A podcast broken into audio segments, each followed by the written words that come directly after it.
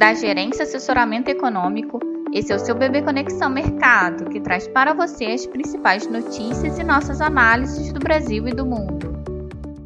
Bom dia, terça-feira, dia 21 de novembro de 2023. Eu sou Adriana Lima e vou apresentar um panorama sobre os principais mercados. No exterior, a ata do FONC às 16 horas concentra as atenções em meia agenda cheia de indicadores. Nos Estados Unidos, às 16 horas, o Fed divulgará a ata da última reunião do FONC, quando manteve as taxas de juros estáveis entre 5,25% e 5,5% ao ano. Investidores e analistas buscarão no documento mais informações sobre os próximos passos da política monetária no país. Antes ainda, nos Estados Unidos, serão divulgados o Índice de Atividade Nacional do Fed Chicago e as vendas de moradias usadas. Após o fechamento dos mercados, a Nvidia divulgará seu balanço trimestral. No Reino Unido, o presidente do BOE, Andrew Bailey, disse que dado de inflação no país foi boa notícia, mas que ainda há riscos de alta. Acrescentou que gostaria de ver juros mais altos do que estão agora. Christine Lagarde, presidente do Banco Central Europeu, discursará sobre inflação e democracia em evento na Alemanha. A Organização para a Cooperação e Desenvolvimento Econômico, OCDE, divulga hoje o resultado do PIB do terceiro trimestre de 2023. No exterior, a ata do FONC concentra as atenções dos investidores no dia, onde o documento fornecerá mais detalhes sobre a última decisão de política monetária dos Estados Unidos.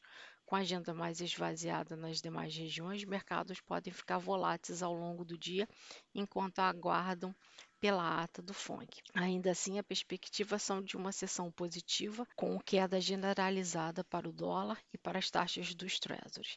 Sem novidades no mercado de petróleo, pode haver um ajuste negativo nesta sessão, após ontem as cotações terem operado em alta por especulações sobre novos cortes na oferta do óleo por parte da OPEP, na reunião da semana que vem. Assim, a nossa expectativa para as bolsas, com a maioria das asiáticas e europeias em queda, as bolsas americanas podem aproveitar o dia para realizar lucros após longa sessão de altas, mas a expectativa majoritária para os ativos de risco nesta sessão é de alta. Então, só confirmando, o dólar deve se enfraquecer frente às principais moedas e moedas emergentes, as taxas dos treasuries operarem em queda e bolsas americanas e commodities em alta, alertando para a possibilidade de realização. E esse movimento para o cenário internacional deve se refletir para os nossos ativos locais no dia, com a expectativa de um dólar enfraquecido frente ao real, a curva de juros apontando queda ou retirada de prêmios e o Ibovespa podendo se valorizar. No Brasil, além do panorama global, a pauta fiscal doméstica no Congresso também